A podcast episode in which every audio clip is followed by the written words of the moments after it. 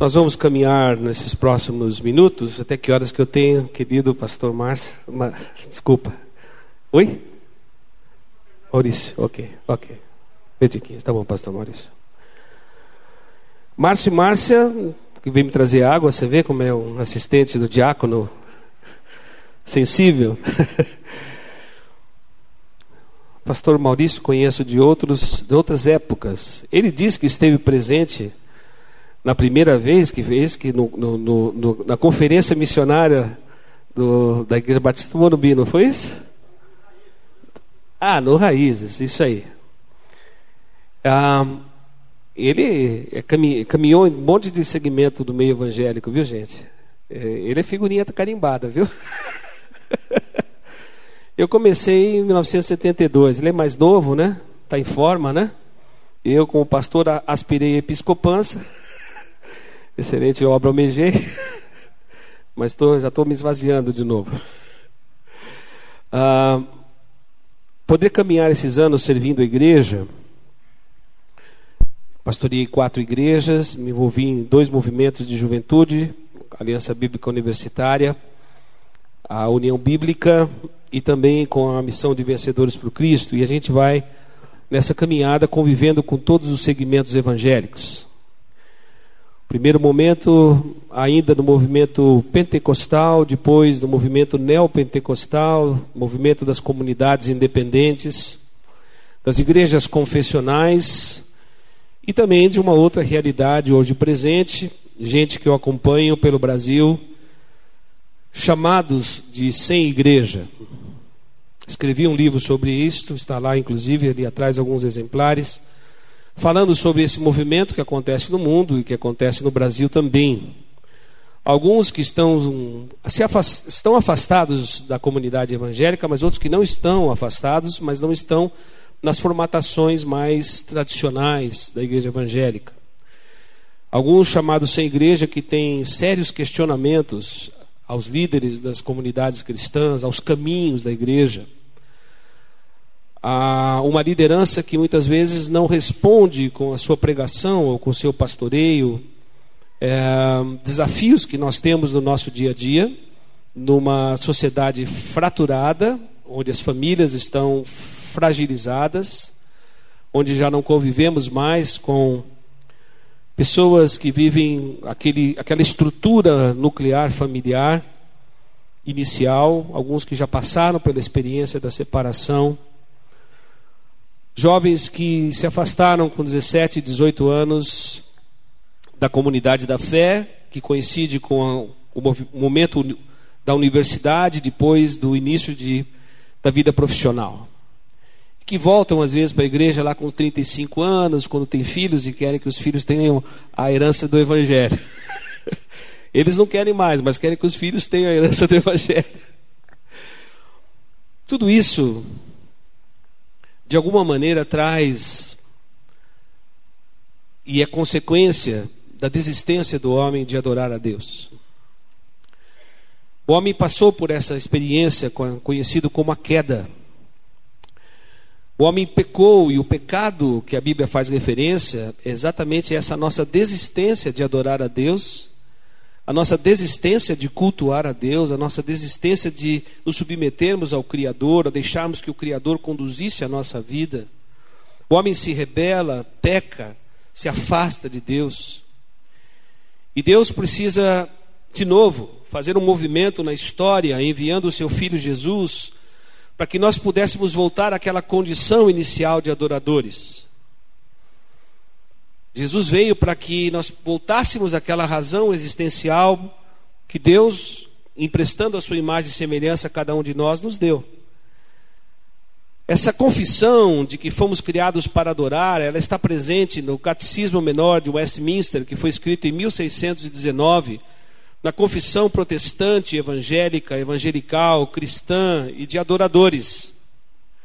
A primeira pergunta que nós encontramos lá é para que o homem foi criado?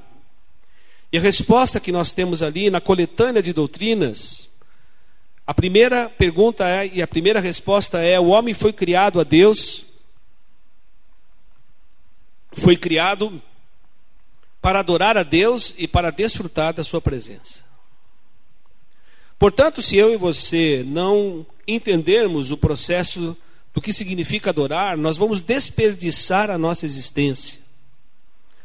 Todos nós fomos criados para adorar a Deus, não somente aqueles que tiveram uma herança hebraica ou a tradição judaico-cristã que os protestantes têm, mas todos os seres de todas as culturas, línguas e nações foram criados para adorar a Deus.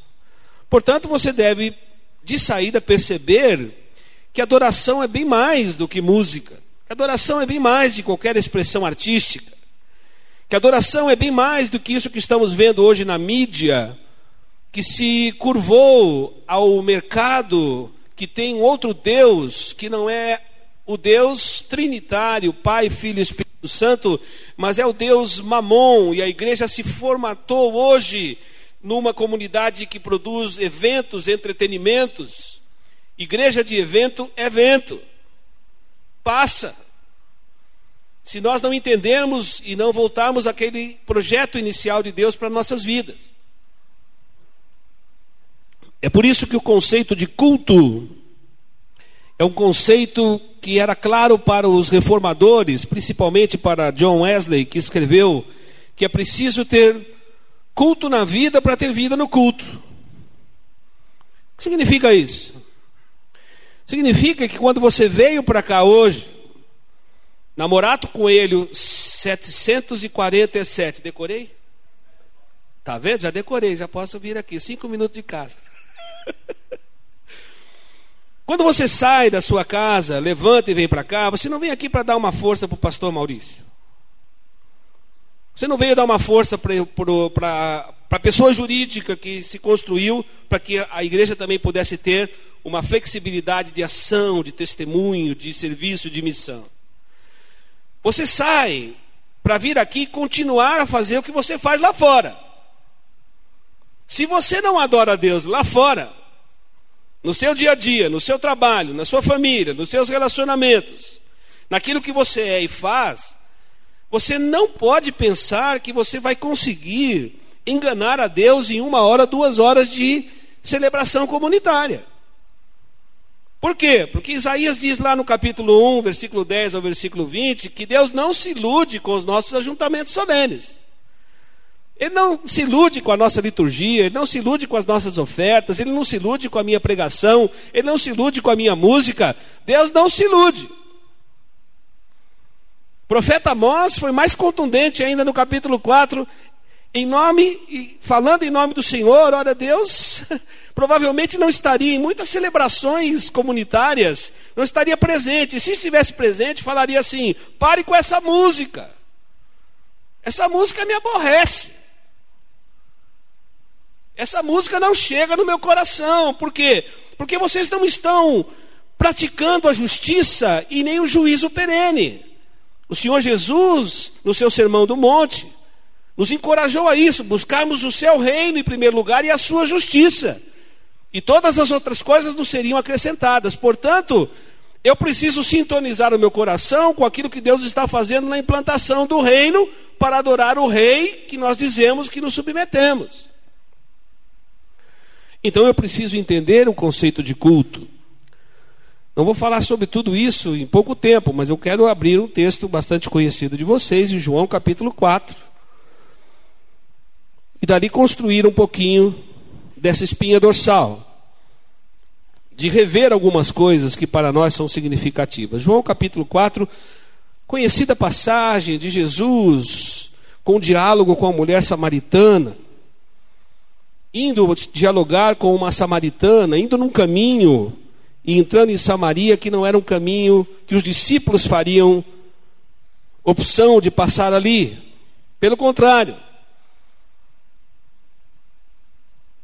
um segmento do judaísmo tinha dificuldade tremenda de caminhar com os samaritanos, achavam até que era nojo andar perto de samaritanos. E Jesus vai lá, e tem um diálogo com uma prostituta. Não é com uma pastora, uma apóstola, apostila, como é que se chama agora? Eu não sei, né? Pastor, pastora, bispo, bispo, apóstolo.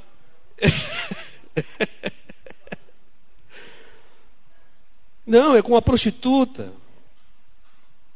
que tem um diálogo com Jesus, e Jesus percebendo a necessidade dela conhecer o Criador, de conhecer a verdadeira vida. Diz essa mulher: se você soubesse quem está te oferecendo essa água, você teria corrido antes para esta fonte. Jesus vê o desespero e o coração da samaritana desejando adorar. Ela sabia, tinha entendimento, até pela herança hebraica, de que para se tornar adoradora, talvez ela precisasse cumprir alguns ritos, e uns ritos da tradição hebraica. Ah, é em Jerusalém que eu preciso adorar. Não é perto de um poço de Jacó que eu preciso adorar. Eu descobri que é assim que eu vou adorar a Deus e encontrar significado para a minha vida. E Jesus disse: nada disso. Nada disso. O caminho da fé é diferente do caminho da religião. O caminho da fé é muito mais profundo do que um caminho farisaico de cumprimento de determinados ritos religiosos. Jesus conversa e dialoga com ela, dizendo: Versículo 24: Deus é espírito, necessário que os adorem, o adorem no espírito e em verdade. E a mulher respondeu: Eu sei que o Messias, que se chama o Cristo, vem, e quando ele vier, nos anunciará todas as coisas. Jesus lhe disse: Sou eu, o que está falando contigo. Então os seus discípulos chegaram e se admiraram de estar ele falando com uma mulher Todavia, nenhum deles lhe perguntou o que queres ou por que falas com ela. Então a mulher deixou ali o seu cântaro e foi à cidade e disse ao povo: Vinde, veja um homem que me disse que o tudo que eu tenho feito será ele o Cristo. Um pouquinho mais na frente a gente sabe que essa mulher veio a conhecer a Jesus. O texto diz também que o Pai está à procura de adoradores que o adorem em espírito e em verdade. Vós adorais o que não conheceis, nós adoramos o que conhecemos. A salvação vem dos judeus, versículo 23. Mas virá a hora, e de fato chegou, em que os verdadeiros adoradores adorarão o Pai no espírito e em verdade, porque são esses os adoradores que o Pai procura. Adorar a Deus, em primeiro lugar, é fruto de a busca com um coração sincero. Mas não é somente sinceridade e boas intenções na adoração. O reverendo John Stott diz numa exegese feita, quem foi John Stott? 91 anos, já falecido, capelão da Rainha da Inglaterra, pastor da All Souls em Londres, um dos maiores escritores e expositores da palavra de Deus, com farta literatura publicada por diversas editoras. O reverendo John Stott faz uma leitura desse texto dizendo nós precisamos aprender a adorar a Deus com verdade e sinceridade no coração, mas adorar na verdade do Evangelho, do Logos de Deus, do Verbo que se fez carne. Portanto, nós precisamos adorar a Deus sinceramente, mas adorarmos a Deus sinceramente comprometidos com a verdade. Porque há muita adoração e há muita manifestação ou tentativa de adoração que não corresponde à verdade e não tem nenhum eco naquilo que Jesus ensinou em Mateus capítulo 5, Mateus capítulo 6 e Mateus capítulo 7, no seu conhecido Sermão do Monte. Tem muita coisa que nós estamos cantando aí que é loucura. Tem muita coisa que nós estamos cantando aí que não dá para dizer amém. E aqueles que ministram adoração nos cultos públicos sabem o que isso significa. Você fica aqui empolgado, de repente você fala ou canta alguma coisa que não tenha. Opa, esse daqui é meio perigoso cantar esse troço aqui. Não sei se um cristão cantaria isso. E aí você vai naquela empolgação e fala, Amém, irmãos. E aí um irmão de repente se levanta e fala assim, irmão, amém coisa nenhuma. Vai sentar, irmão. Vai orar. Por quê? Porque não dá para cantar essa loucura que nós acabamos de cantar. Isso não tem a ver com adoração. Isso aí tem a ver com outro evangelho. Mas não com o evangelho que o Senhor Jesus nos ensina de maneira profunda, simples, desafiadora e radical. Adoração envolve sinceridade no meu coração. Adoração envolve adorarmos na verdade do evangelho.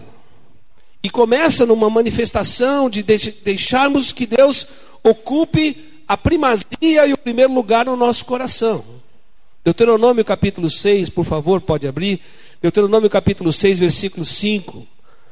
Amarás o Senhor teu Deus de todo o teu coração, de toda a tua alma e de todo o teu entendimento.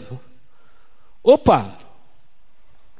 Então adoração não tem a ver com o que eu vou cantar, não. O texto diz: adoração tem a ver com você decidir amar a Deus em primeiro lugar. O que é mais fácil, irmãos, ensaiarmos uma boa banda para cantar, ou é mais fácil ajudarmos um discípulo ou uma discípula tentar amar a Deus em primeiro lugar? Colocar a Deus prioritariamente na sua vida.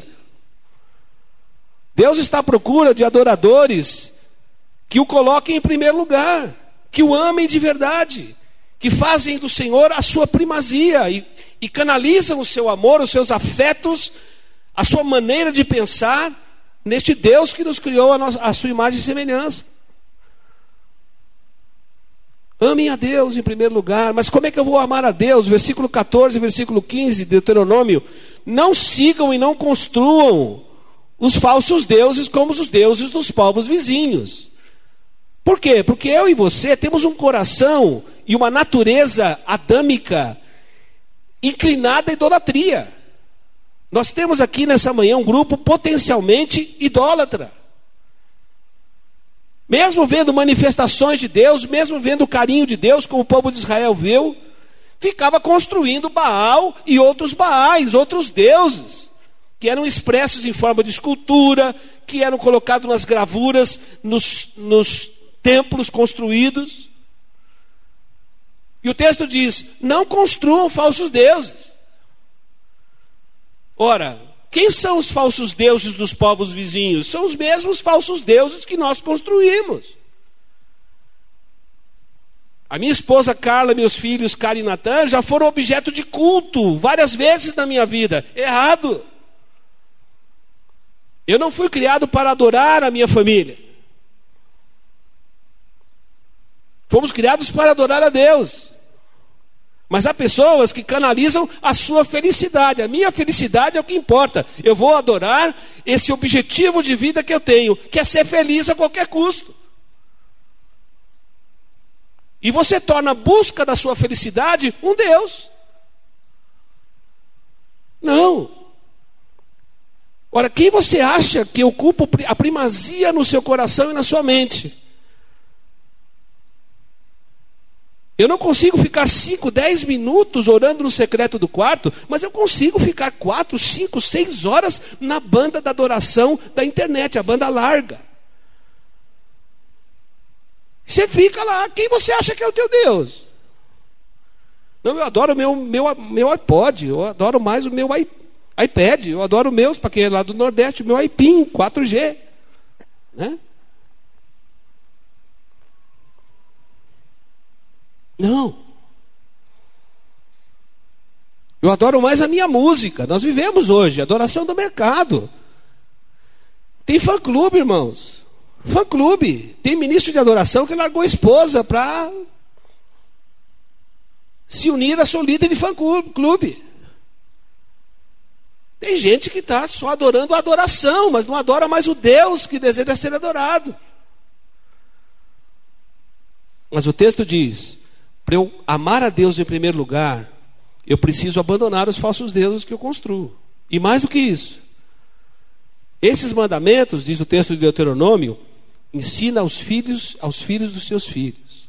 Coloque como os umbrais da porta, como sinal na fronte. É a palavra de Deus, é, são os mandamentos de Deus, a palavra de Deus que modifica, que transforma o meu coração, a minha maneira de pensar, e quanto mais eu vou sendo transformado pela palavra de Deus, quanto mais eu vou conhecendo a palavra de Deus, eu vou me tornando mais parecido com Jesus. Ah, mas adoração significa isso? Adoração significa isso. Adoração é o propósito, é o propósito inicial da nossa existência.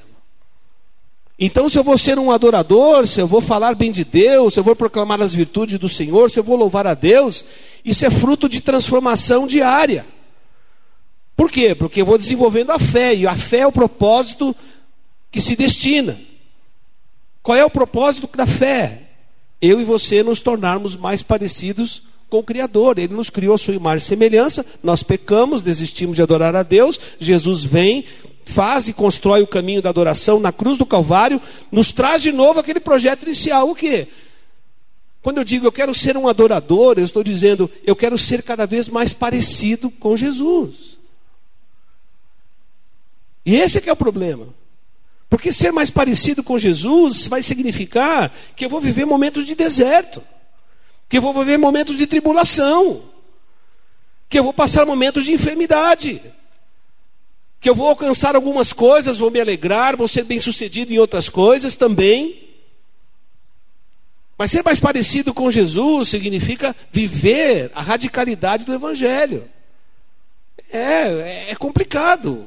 O cara me ofendeu, eu quero me vingar. E Deus fala assim: não, você vai orar por aquele que te machucou, te ofendeu, que te traiu.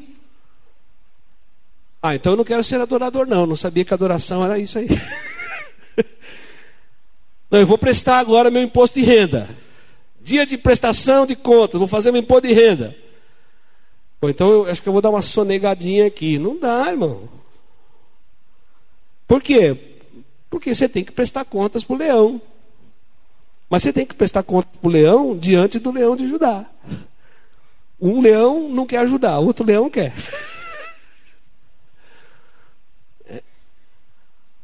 Opa, eu tenho que amar minha esposa. Filho, eu tenho que honrar meu pai. Eu tenho que buscar santificação. Eu tenho que ser uma pessoa íntegra e reta. Ah, não, eu prefiro cantar. Eu também prefiro cantar. Mais fácil cantar numa banda e no coro. o problema é que nós precisamos decidir amar a Deus em primeiro lugar. E o texto diz que nós vamos amando mais a Deus, quanto mais vamos sendo transformados pela palavra de Deus, e Deus transformando o nosso caráter, a nossa personalidade, a nossa maneira de ser. Amém? Tiago capítulo 1, versículo 26 e 27. Bom, adoração envolve adorar a Deus com verdade com sinceridade, adoração envolve andarmos na verdade do Evangelho, adoração envolve amarmos a Deus em primeiro lugar, adoração envolve buscarmos obedecer a palavra de Deus, mas adoração envolve também não só essa dinâmica contemplativa de falar bem de Deus, como fizemos aqui. Mas adoração envolve também a nossa presença na sociedade, no nosso testemunho, no nosso serviço e na nossa missão. Versículo 27, Tiago capítulo 1. A verdadeira adoração horizontal é essa: visitar os órfãos e as viúvas nas suas aflições e guardar-se incontaminado do mundo. A verdadeira religião está talvez na sua tradução. Pura e sem mácula é essa: visitar os órfãos e as viúvas nas suas aflições e guardar-se incontaminado do mundo. Duas dimensões. Tiago, que não tinha papas da língua, falava claro o que tinha que acontecer. Vocês precisam ser, nós precisamos ser, como cristãos, como os filhos de Deus, praticantes da palavra. E não somente ouvintes. E como é que eu vou praticar a palavra de Deus? Eu vou viver aquelas boas obras que Paulo escreveu à igreja de Éfeso. Fomos criados, somos feitura de Deus, criados em Cristo Jesus para a prática de boas obras, as quais Deus de antemão preparou para que nós andássemos nelas. Então eu fui chamado para viver nas boas obras. E o texto diz que Deus se inspirou. Nós somos poema de Deus, feitura de Deus é a palavra. Deus se inspirou e criou você. E na inspiração ele te preparou para a prática de boas obras. E Tiago diz: essas boas obras são obras de socorro, de misericórdia. A nossa presença na sociedade com testemunho, com o ministério do socorro e da misericórdia. Vai ter reunião de louvor hoje. É mesmo? Que horas? Quatro horas da tarde. Quem vai tocar? Não, não vai tocar. Nós vamos visitar a creche aqui perto. Nós vamos visitar um, um, um, um ministério, uma ONG que trabalha com pessoas da terceira idade. Nós estamos falando de adoração. Ah, ninguém vai tocar? Alguns anos atrás eu fui dar uma primeira palestra na, Igreja do Bom Retiro, da Associação de Músicos Cristãos. Tínhamos lá umas 1.500 pessoas. E chegando lá, tinha um caminhãozinho da MTV, mais dois, duas vans para fazer gravação ao vivo. E abrindo o encontro de louvor e adoração da Associação de Músicos Cristãos e a primeira palestra ficou comigo. Eu falei assim, irmãos, alegria estar aqui, muito obrigado, me sinto assim honrado de vocês terem me convidado para dar uma palestra. E já queria sugerir que o ano que vem fizéssemos mais um encontro da MC, a turma, amém? Que nós fizéssemos um encontro de adoração sem música, amém, irmãos?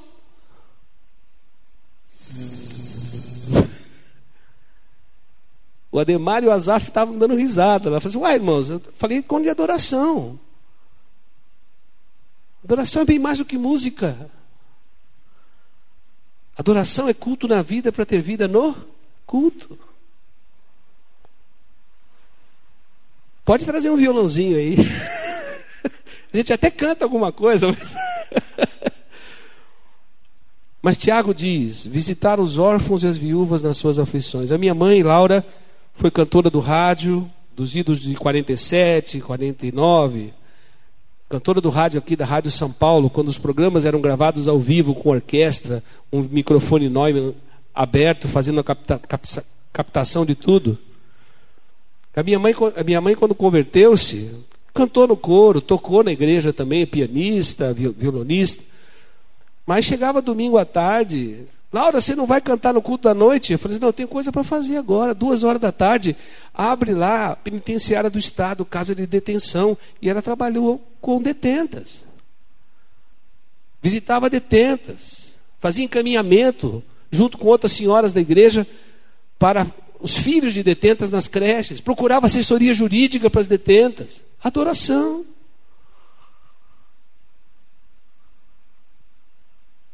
Então Tiago nos chama para darmos um testemunho numa sociedade perversa e corrupta que está lá sofrendo, de pessoas que estão sós, que precisam da igreja para terem voz, para terem algum caminho de esperança, para terem um caminho de reconstrução, para se tornarem pessoas dignas, que as pessoas deem atenção. E Tiago diz: Visitem os órfãos e as viúvas. Órfãos e viúvas são exemplos históricos. Viúvas que perderam seus maridos, órfãos que não conheceram seus pais, que tiveram processo depois, talvez, de adoção. Tipificando aqueles que estão lá, esperando a nossa presença numa vida prática, num estilo de vida de adoração que proclame as virtudes do nosso Deus. Igreja Água Viva, Deus trouxe vocês para cá, num bairro que vocês sabem aqui. Esse aqui é um, é um ponto de testemunho, de extraordinária oportunidade de testemunho. Pinheiros, Vila Madalena. É o coração de pessoas que precisam conhecer o amor de Deus. Há muitos trabalhos aqui no entorno certamente alguns que vocês já estão envolvidos, que cooperam. Nós precisamos de uma comunidade que nos desafie a servir a Deus em adoração.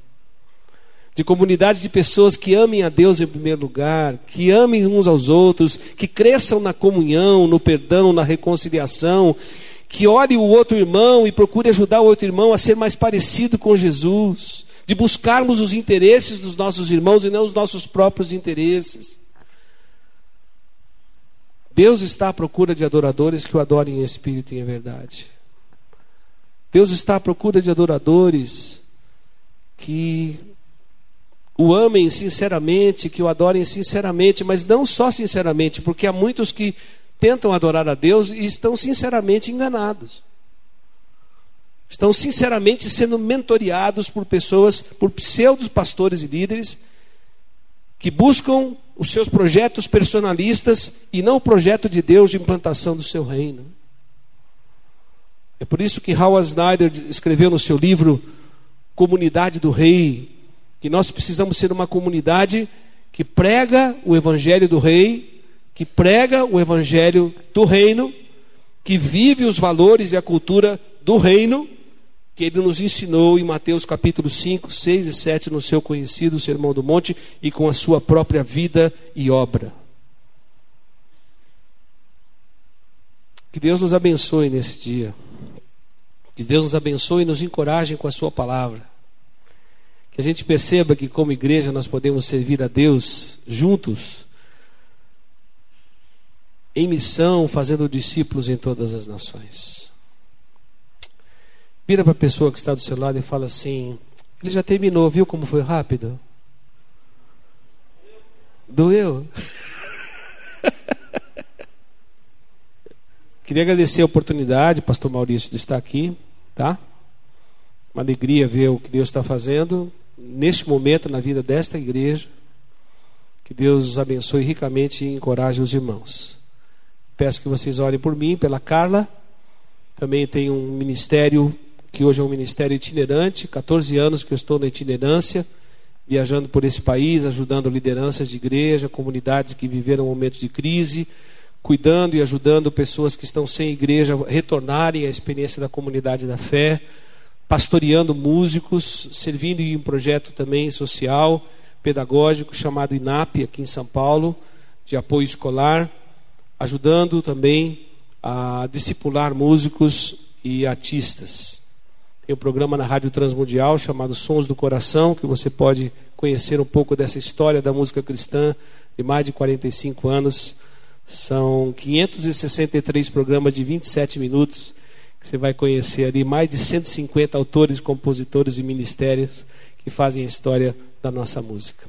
Ali atrás também tem um pouquinho de material dos meus CDs, produções, literatura, para quem está envolvido com adoração, com espiritualidade. Deus possa abençoar ricamente a vida dos irmãos. Muito obrigado.